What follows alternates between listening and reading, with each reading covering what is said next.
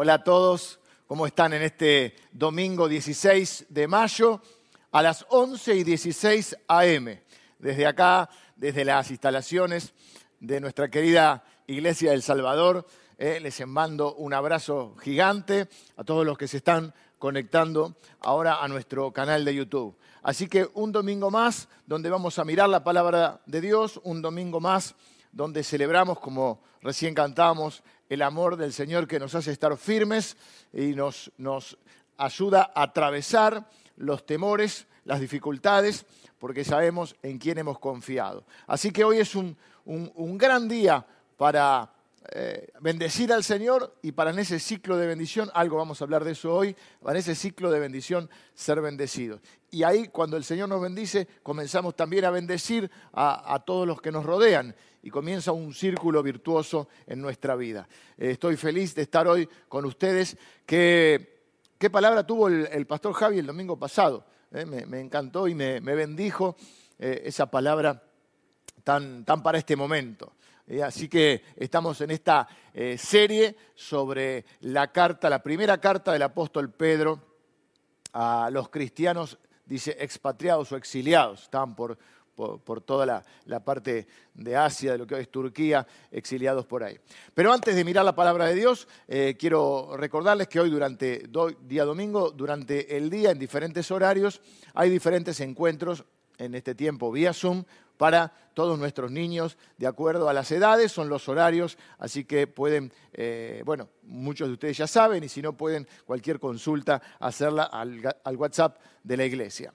También contarles que que bueno, hay otros grupos, ya no solo para nuestros niños, grupos eh, de conexión que tenemos, a los cuales eh, en diferentes horarios y por diferentes eh, necesidades o a veces por etapa de la vida. Tenemos grupos para diferentes circunstancias, situaciones y etapas de la vida. También se pueden pueden averiguar y se pueden sumar si todavía no pertenecen a algún grupo. Eso nos ayuda a estar conectados, a crecer juntos, a, poder compartir nuestra fe y este, esta etapa de la vida en la cual, o este tiempo de nuestras vidas en la cual no lo podemos hacer de forma presencial. Por último, eh, contarles que el día jueves está partiendo eh, una, misión de nuestra querida y amada iglesia hacia eh, el Chaco Salteño para poder estar eh, visitando y pastoreando a nuestros hermanos huichís y a la comunidad también de, Santa Victoria. Así que eh, están partiendo dos camionetas, un camión, un semi, eh, que, llevando también mercadería, porque bueno, la están pasando complicada en todos lados, pero ahí eh, particularmente es una zona de, con mucha necesidad, así que llevamos un camión semi cargado de mercadería, dos, dos y después se suma una tercera camioneta en Rosario, tres camionetas también cargadas y también sobre todo eh, nuestros hermanos que van a estar viajando para desarrollar una tarea pastoral, quizás también haya algunos bautismos como, hubo la otra vez, así que es un viaje por el cual tenemos que estar orando y dando gracias a Dios de que podemos ser parte de, de esas de esa tarea que Dios nos dio, nosotros le llamamos las misiones, ¿no? Pero es, la misión en realidad, es la, misión a diferentes lugares. Así que oramos también por nuestros hermanos que salen el día jueves. Bueno, vamos a mirar la palabra de Dios. Nos toca el capítulo 3 de la primera carta del apóstol Pedro. Y es una carta que habla de relaciones. Bueno, no solo eso, pero fundamentalmente habla de relaciones. Recuerden que la carta está escrita a a gente que la está pasando difícil en un mundo complicado, dominado por el imperio romano, donde hay muchas, pero por, imposición, por lo tanto hay muchas fracciones, un mundo que, la iglesia es naciente y es tironeada por diferentes grupos, hay mucho conflicto social, mucha, como, bueno, como se habla ahora de la grieta, creo que la grieta no es solo eh, en Argentina, en la grieta yo veo que hay una grieta mundial, diferentes temas, pero todo el mundo está muy... Eh, muy conflictuado. De hecho, también estamos viviendo en estos días y, siguiendo las noticias acerca del conflicto eh, Israel-Palestina. Bueno, toda esta, eh, esta situación de un mundo convulsionado, muchas veces hostil, y también se percibe en las... Bueno, a eso sumado en nuestro caso la pandemia, así que no es, pero no es algo nuevo que el mundo a veces sea hostil, que sea complicado, que sea difícil. La iglesia eh, comenzaba la persecución. Recuerden que eh, empezamos esta carta diciendo que les dice usted, les, afirma la identidad, les dice ustedes son elegidos por Dios, pero en esta tierra son eh, peregrinos o extranjeros, son exiliados, son extranjeros. Vivimos en esta tierra, la cuidamos como nuestro hogar, porque Dios nos ha puesto en este lugar, pero sabemos que no es nuestro hogar definitivo. Hace algunos domingos hablé de un hogar, que la iglesia fuese ese hogar lejos del hogar, o mientras vamos hacia nuestro hogar. Bueno, hoy quiero hablar, eh, en base al texto, por supuesto, que nos habla el apóstol Pedro, nos va a hablar de cómo crear un entorno, nuestro entorno cercano me refiero, un entorno cercano, que sea agradable, vivificante, esperanzador, en medio de un entorno mm, más amplio, digamos, un contexto al cual no podemos controlar. Y acá eh, el punto central que va a tratar eh, el apóstol Pedro es cómo traer la cultura del cielo, le llamo yo, la cultura de la bendición a nuestra tierra. Por eso el mensaje hoy se llama Trayendo el cielo a la tierra. Teníamos varios títulos ahí que estábamos eh, viendo cuál, nos, nos, reflejaba más el tema, porque también podíamos hablar de cielo e infierno, podríamos hablar de, bueno, algunos propusieron escaleras al cielo, los que somos viejitos conocen el tema, este, bueno, y algunos otros más. Pero la idea es esta, cómo invitar a la cultura del cielo a nuestra vida. En esta tierra podemos vivir o podemos hacer de nuestro entorno cielo o infierno, bendición o maldición, es otra manera de decirlo. ¿Cómo traer esta cultura del cielo a nuestras vidas, a nuestras relaciones, a nuestras familias, hogares y a nuestra iglesia? ¿Cómo instalar una cultura celestial en un mundo que a veces es infernal? Eh, muchas veces Cultura está relacionado solamente con saberes. No, me refiero a cuando uno eh, analiza la forma de vivir de alguna gente y dice, esto es cultural. Nosotros en la iglesia hablamos en uno de los talleres de líderes de la cultura del Salvador, la cultura de la iglesia del Salvador. ¿Cuál es, la manera de, relacionarnos, la manera de ver la vida, la manera de tratarnos, la manera de funcionar? Y, quiero comenzar, eh, son 15 eh, versículos, vamos a leer eh, en tres bloques de cinco. Y lo primero que, quiero eh, mencionar y que se menciona acá en esta, en este, vamos a, tomar a partir del versículo 8, los primeros siete versículos también hablan de relaciones, más referido a esposos y esposas. Y, bueno, como es más acotado a, matrimonios, vamos a, a, tomar a partir del 8 donde se expande a cualquier tipo de relación. Cuando pensamos en cielo o, infierno, o bendición o maldición, pero sobre todo cuando pensamos en cielo e infierno, pensamos en algo eh, que va a ser después de la muerte. ¿Mm? Pensamos, bueno, cuando uno se muere, va al cielo o a un lugar donde uno va después mm, de la muerte, cielo o infierno. Pero en realidad, mientras uno vive acá, es donde se determina ese destino final. Y mientras uno vive acá, a mí me gusta decir que la vida eterna no comienza cuando te morís. La vida eterna comienza cuando naces de nuevo, cuando conoces a Jesús, cuando le abrís tu corazón y le entregas tu vida ahí. Ahí comienza tu vida nueva, ahí comienza tu vida eterna, ahí puede comenzar, y en gran parte va a depender de vos, también puede comenzar o podés comenzar a vivir ese cielo en la tierra. Podés invitar en ese momento a esa cultura eh, del cielo y de la bendición que venga a tu vida. Quiero decir esto, o básicamente lo que quiero transmitir es esto.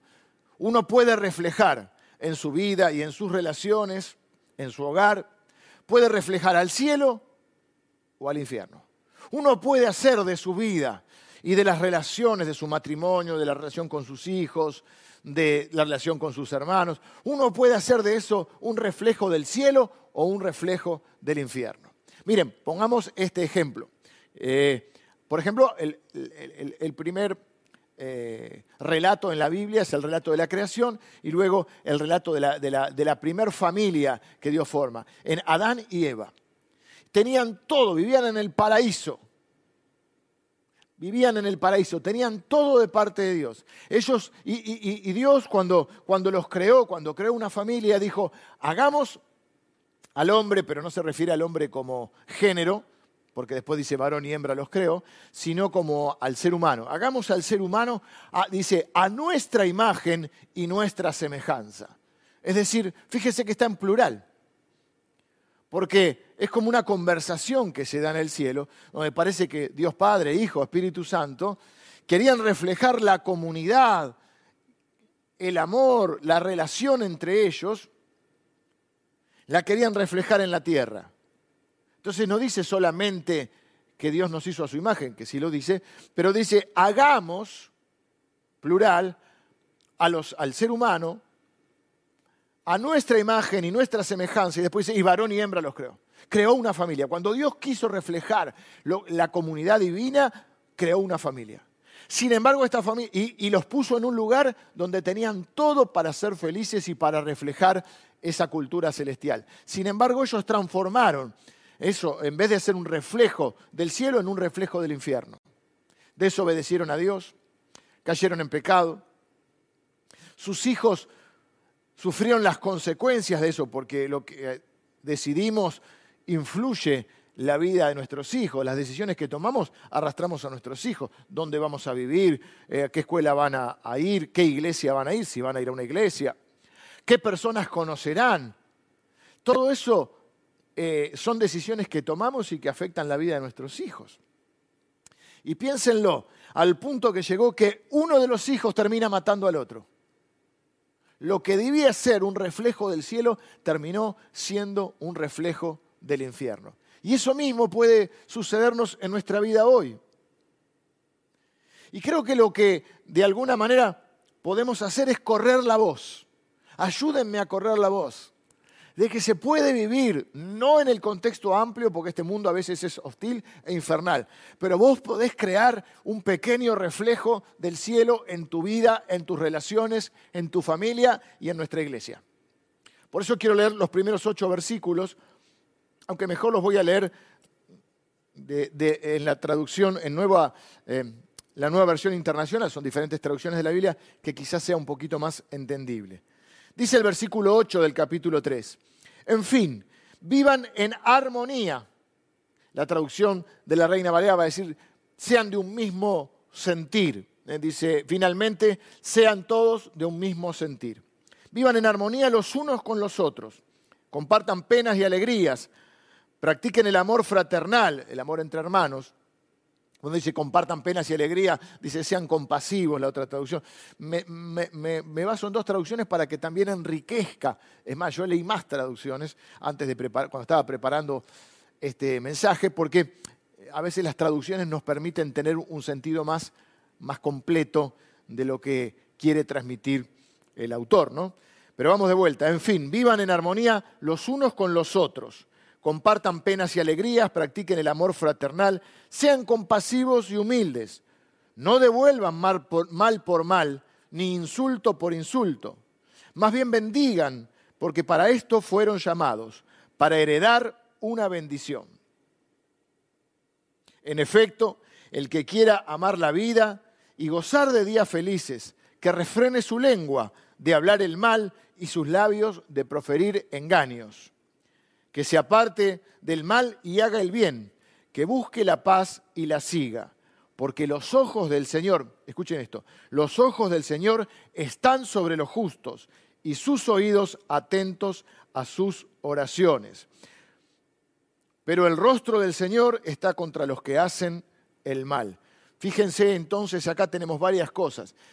Creo que de alguna manera lo primero que veo, que lo que está diciendo es que en la cultura vamos a, confrontar, ¿no? Cultura del cielo, cultura del infierno, cultura de bendición y cultura de maldición. Y lo que dice acá, o lo que yo puedo interpretar, es que de alguna manera todo el mundo redobla la apuesta. Todo el mundo sube la temperatura del termostato. Todo el mundo de alguna manera devuelve mal por mal, insulto por insulto. La famosa eh, teoría, podríamos decir, y los hijos de Dios tenemos que ser prudentes para no caer en esta trampa, de, saber cómo relacionarnos de una manera diferente. Porque si nosotros le subimos la temperatura en el ámbito mm, donde estamos viviendo, también estamos nosotros y se torna un ambiente, un entorno desagradable, un entorno violento, un entorno angustiante. Eh, y Pedro nos habla de dos dinámicas, dos formas de relacionarnos. La primera entonces llamamos la cultura del el infierno, la cultura de la maldición, la cultura donde todo el mundo redobla la apuesta, donde diríamos nosotros nadie se banca una.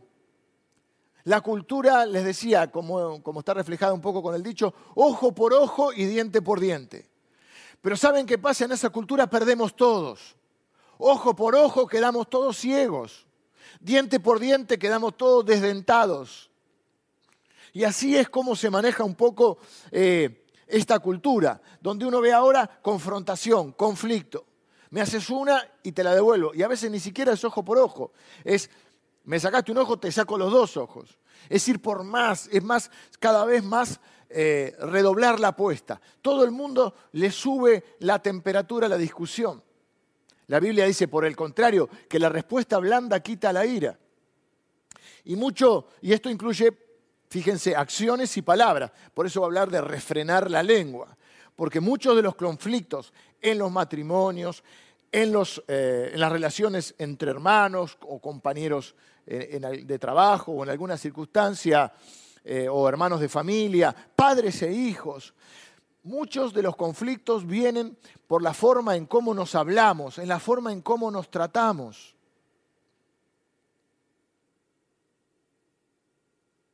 La pregunta es cómo comportarnos como hijos de Dios en lo que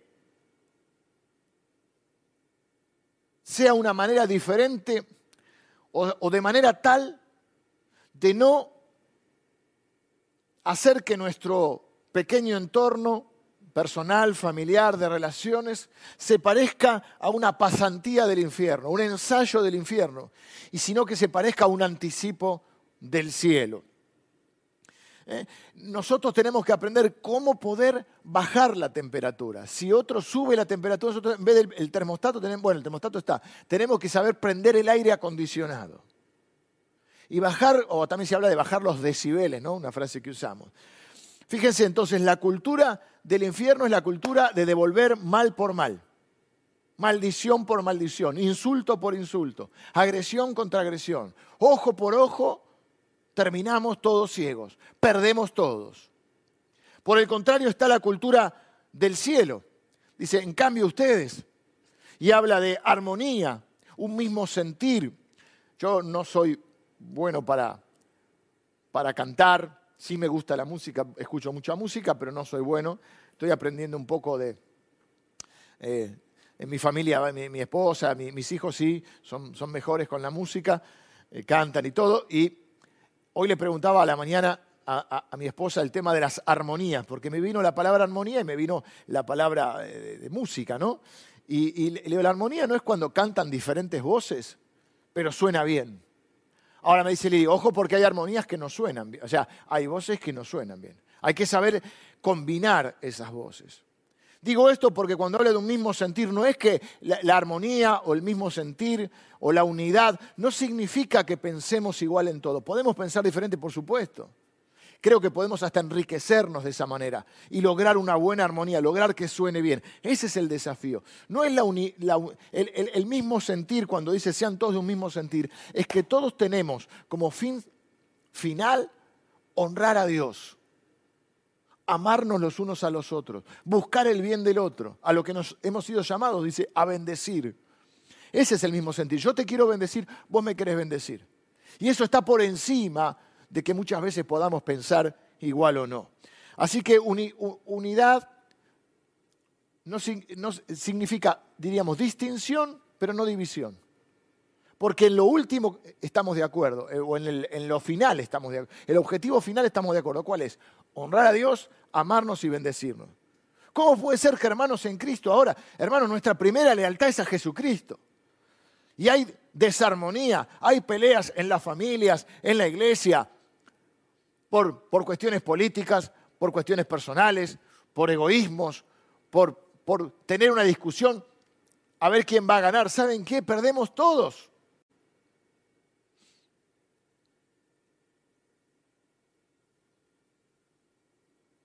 No significa que estemos de acuerdo en todo, significa que la relación importa más que el asunto, la diferencia o el problema. Y no discutimos para ganar. Si tenemos que debatir, no discutir, es para ver si podemos hallar una verdad, un punto en común y si podemos hallar un lugar donde podemos bendecirnos unos a otros.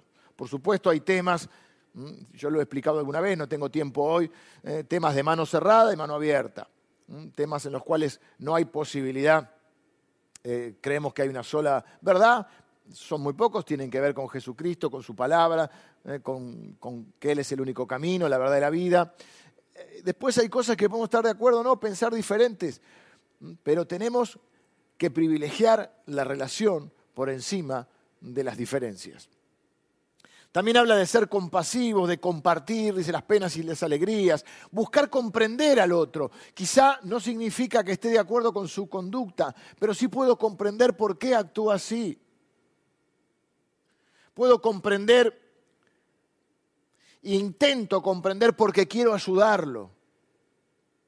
Habla de amor entre hermanos. ¿Mm? Ya lo decía también, bueno, ya no después de esto, el Martín Fierro, que los hermanos deben ser unidos. ¿eh? esa es la ley primera, porque si entre ellos pelean, los devoran los de afuera.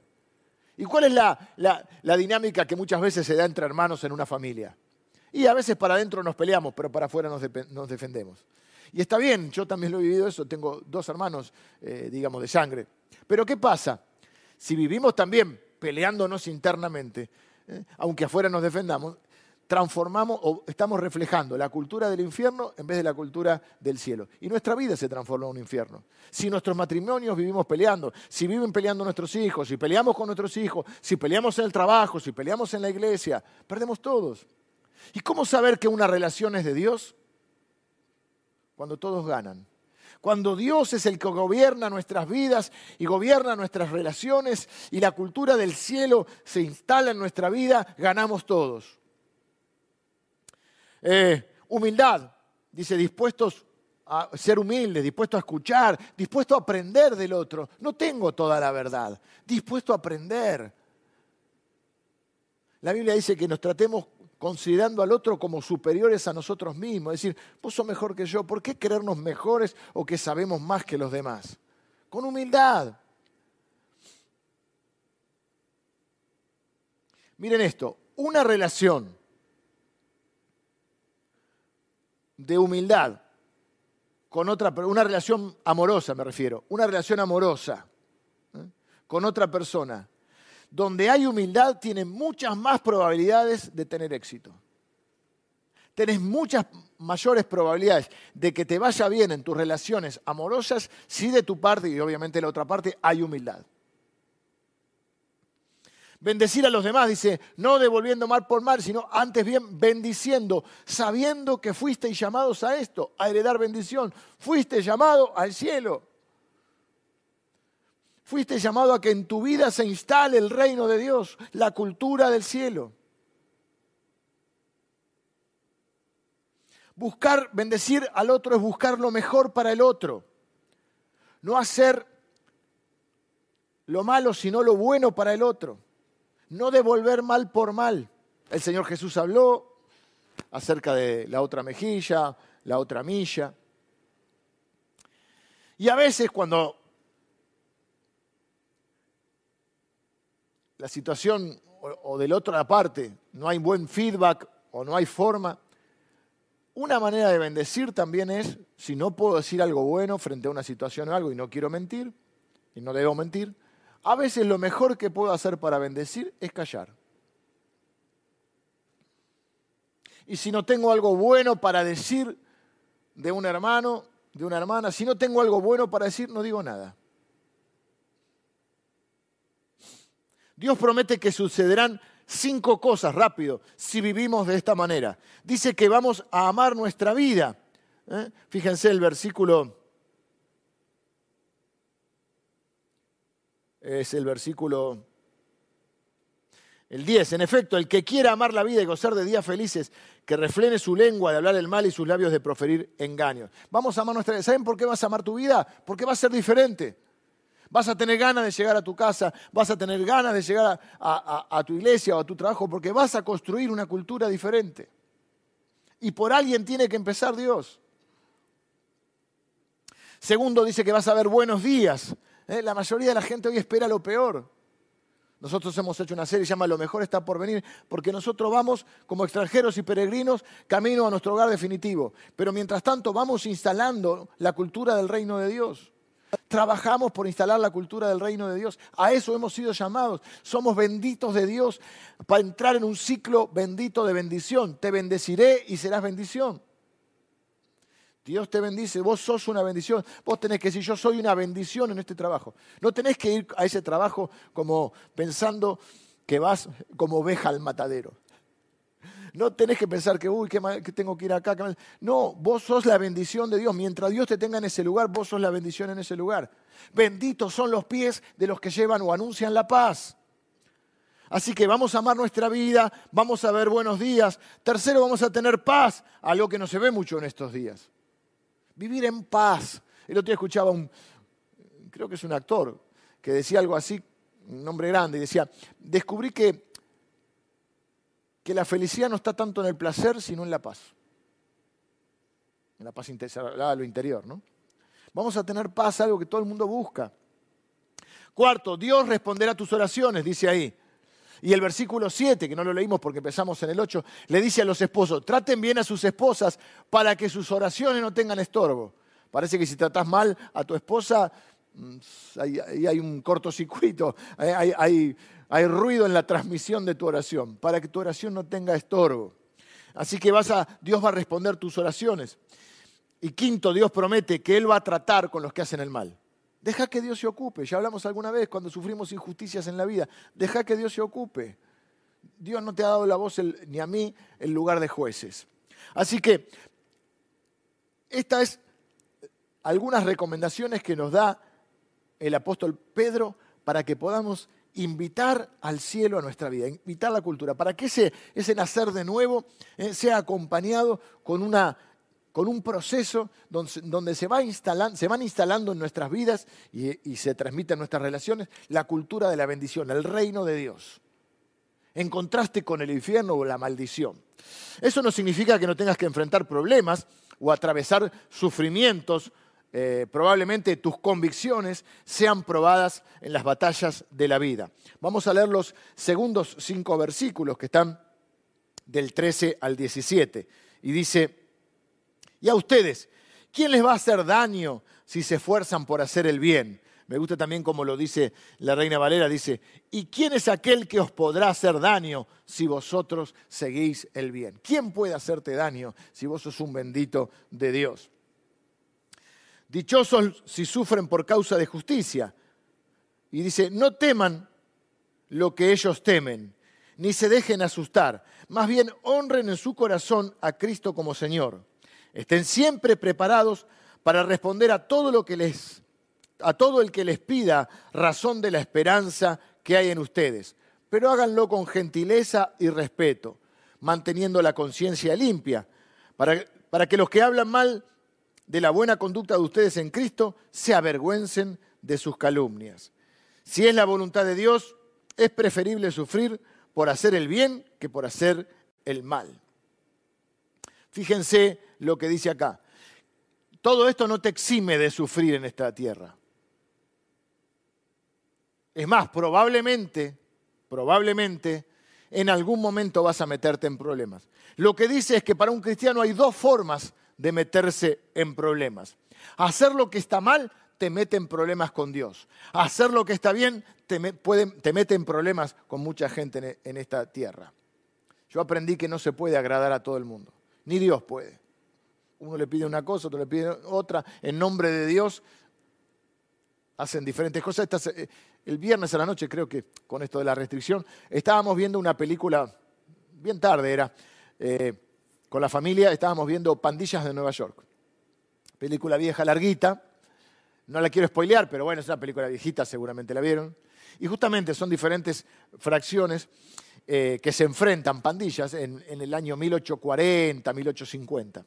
Muchos inmigrantes, hay irlandeses, hay chinos, hay este, nativos, le llaman a ellos, ya nacidos en Estados Unidos, y se enfrentan terriblemente, terribles batallas. Muertos, heridos, de todo. ¿Y saben lo loco de esta película? Que en un momento que se van a enfrentar, están los líderes de, dos bandas. Uno es DiCaprio y el otro es un actor que no me acuerdo el nombre, pero es un actorazo, que hace un papel como le, llaman el carnicero. No sé si se acuerdan uno de bigotes en la película. Bueno, están por, por enfrentarse a muerte, las, dos bandas que lideran ellos, y ¿saben qué? Los dos invocan al mismo Dios.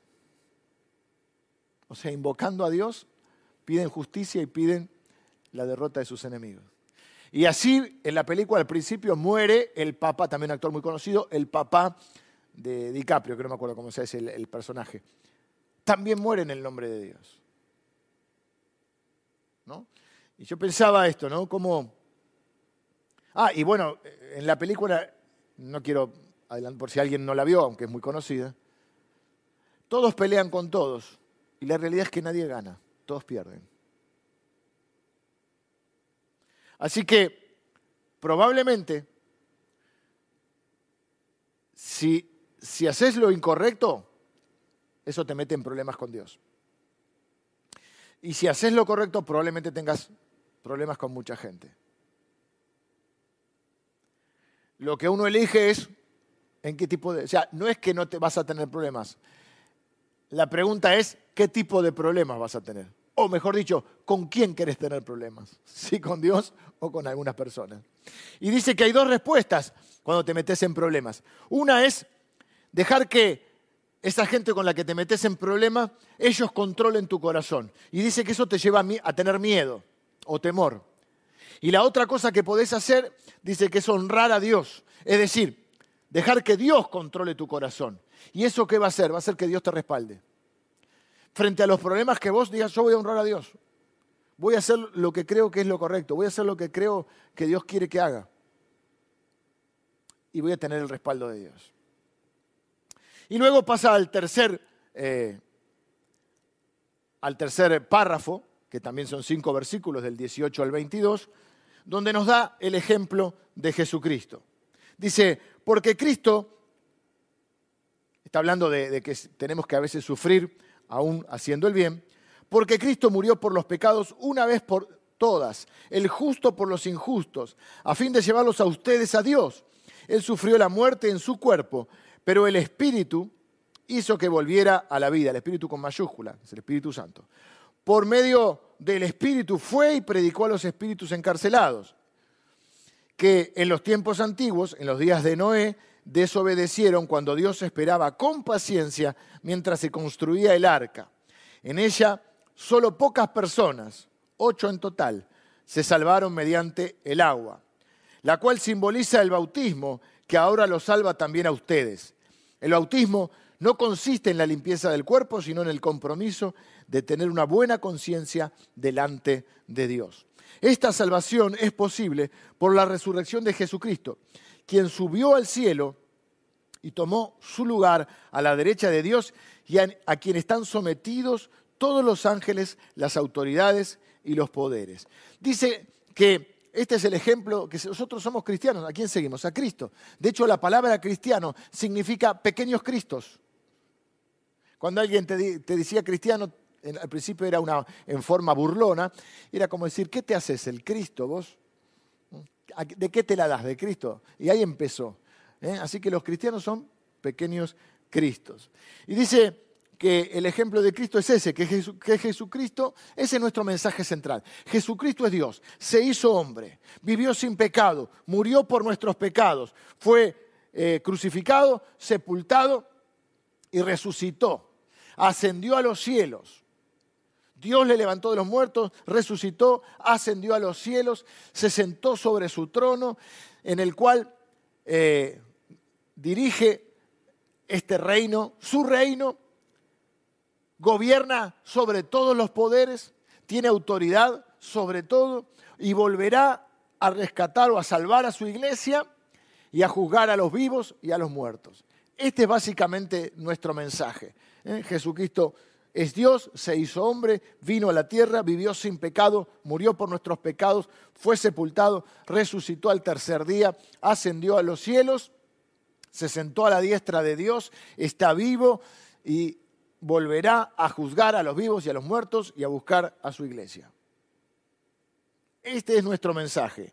Y todo, todo ronda sobre esto. Y no podemos desviarnos como iglesia de nuestro mensaje. Siempre nuestro mensaje refiere a Cristo. Nuestro mensaje tiene que ser bíblico y cristocéntrico.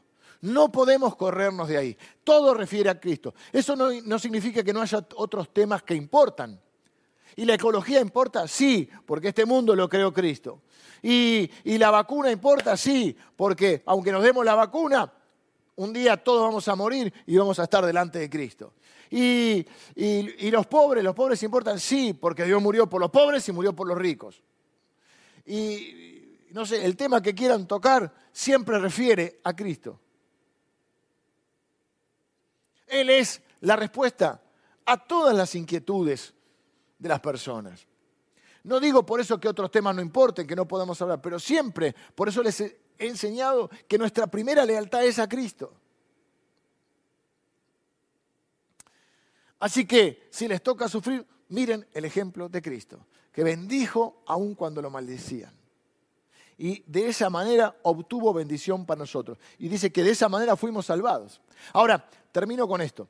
Pone el ejemplo también de Noé, o hace referencia a Noé.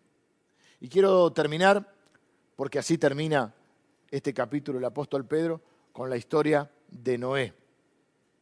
¿Por qué? Porque si Dios puede salvar a Noé y a su familia, ocho se salvaron en total. Noé, su esposa, tenía tres hijos y esos tres hijos con sus esposas. Así que ocho en total.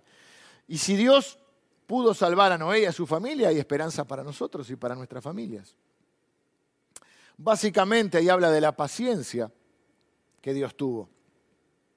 Desde Adán hasta Noé, cientos de años. 1600, calculo, no se calcula. Dios tuvo su paciencia. Dios le dice a Noé y a su familia que construyeran un arca. Estaba mirando las medidas del arca, una, eran 58 vagones de tren, una cosa de locos. 120 años construyendo el arca. ¿Escucharon bien? 120 años construyendo el arca. En una zona bastante desértica. Los comentaristas, o muchos comentaristas, coinciden en que hasta ese momento no había llovido sobre la tierra. Aparentemente caía una especie de rocío, pero no había llovido como nosotros conocemos o sabemos lo que es llover. Así que imagínense todo el mundo burlándose de este loco Noé, que recibió una palabra de Dios de construir un barco en una zona desértica donde nunca había llovido. 120 años, durante los cuales predicó, durante los cuales Dios tuvo paciencia. Y Noé y su familia confiaron en Dios, obedecieron a Dios e invitaron a otros a unirse. Pero parece que no tuvo mucho, mucho fruto en los demás, ¿no? No hubo fruto de arrepentimiento en ese caso. Pero quiero cerrar con esto. ¿Por qué? o mejor dicho, cómo se salvó la familia de Noé. ¿Por qué se salvó la familia de Noé? Porque ahí que dice que era justo fue Noé. Dios le habló a Noé. ¿Cómo se salvó la familia de Noé? ¿Cómo se salvó su esposa, sus hijos, sus, sus nueras? Y luego hubo una descendencia, ¿no? Porque bueno, un día el diluvio vino y la gente comenzó a golpear, pero ya era tarde y todo, toda la gente pereció, salvo estas ocho personas que fueron salvadas. La pregunta es, ¿cómo se salvaron? Y yo pensaba al leer esta historia, o a recordar esta historia, la, ellos se salvaron porque Noé los guió. Escúchenme bien ahora, estoy terminando. ¿Cuál es la diferencia entre la familia de Noé y la familia, las familias de todos los otros que perecieron. ¿Cuál es la única diferencia entre la familia de Noé y la familia de todos los otros que perecieron? Esta familia se salvó y todas las otras perecieron. ¿Saben cuál es la única diferencia? Que hubo un padre que los guió. Hubo un padre que amó al Señor y vivió por fe. Y esa fe se, tradujo en obediencia. ¿Qué quiero decirte con esto? ¿Con qué quiero cerrar? Bueno, vos podés crear en tu vida, en tus relaciones, en tu familia, en tu hogar, en tu iglesia, en tu trabajo. Podés construir la cultura del cielo, reflejar la cultura del cielo o reflejar la cultura del infierno. Podés reflejar la cultura de la bendición o podés reflejar la cultura de la maldición. Pero también quiero decirte esto. La diferencia entre la, familia de Noé y la familia de los demás es que hubo un padre, hubo alguien que amó al Señor, que vivió por fe y que los lideró. Y esta es nuestra esperanza, y este es nuestro compromiso. ¿eh? Todos ustedes, yo no sé qué va a pasar en este mundo con un montón de cosas. No sé, no sé qué puede pasar ni con la pandemia, ni con el, ni el futuro. el futuro es incierto. Pero una cosa sé, que si ustedes aman al Señor, si ustedes viven por fe, y si ustedes instalan la cultura del cielo en sus familias, ustedes van a obtener la salvación para ellos. Obviamente que es Jesucristo. ¿eh? Si ustedes guían a sus familias, si ustedes lideran a sus familias, Dios va a traer salvación a sus familias. Ahí está mejor dicho. No es que ustedes van a obtener, eso lo dije mal. Si ustedes aman al Señor, viven por fe y guían a sus familias, Dios va a traer salvación a sus familias. Porque eso lo hizo con Noé. Y eso es promesa de Dios. Cree en el Señor Jesucristo y serás salvo tú y tu casa. Este es el desafío para nosotros en esta mañana invitar a la cultura de la bendición a nuestra vida. Meternos nosotros y meter a nuestras familias en ese círculo o ciclo de bendición. Te bendeciré y serás bendición. Oramos. Que el Señor eh, haga que esta palabra sea implantada en nuestro corazón y dé fruto. Que nosotros podamos entender que el reino de Dios vino a nuestra vida, que el cielo vino a nuestra vida y que no necesitamos esperar a vivir ese cielo, no, necesitamos esperar a morir, sino que lo podemos vivir a partir de hoy. La vida eterna no empieza cuando te morís, la vida eterna empieza cuando te rendís a Jesucristo, cuando le entregás tu vida. Deja que Él controle tu vida. Entra en ese ciclo de bendición.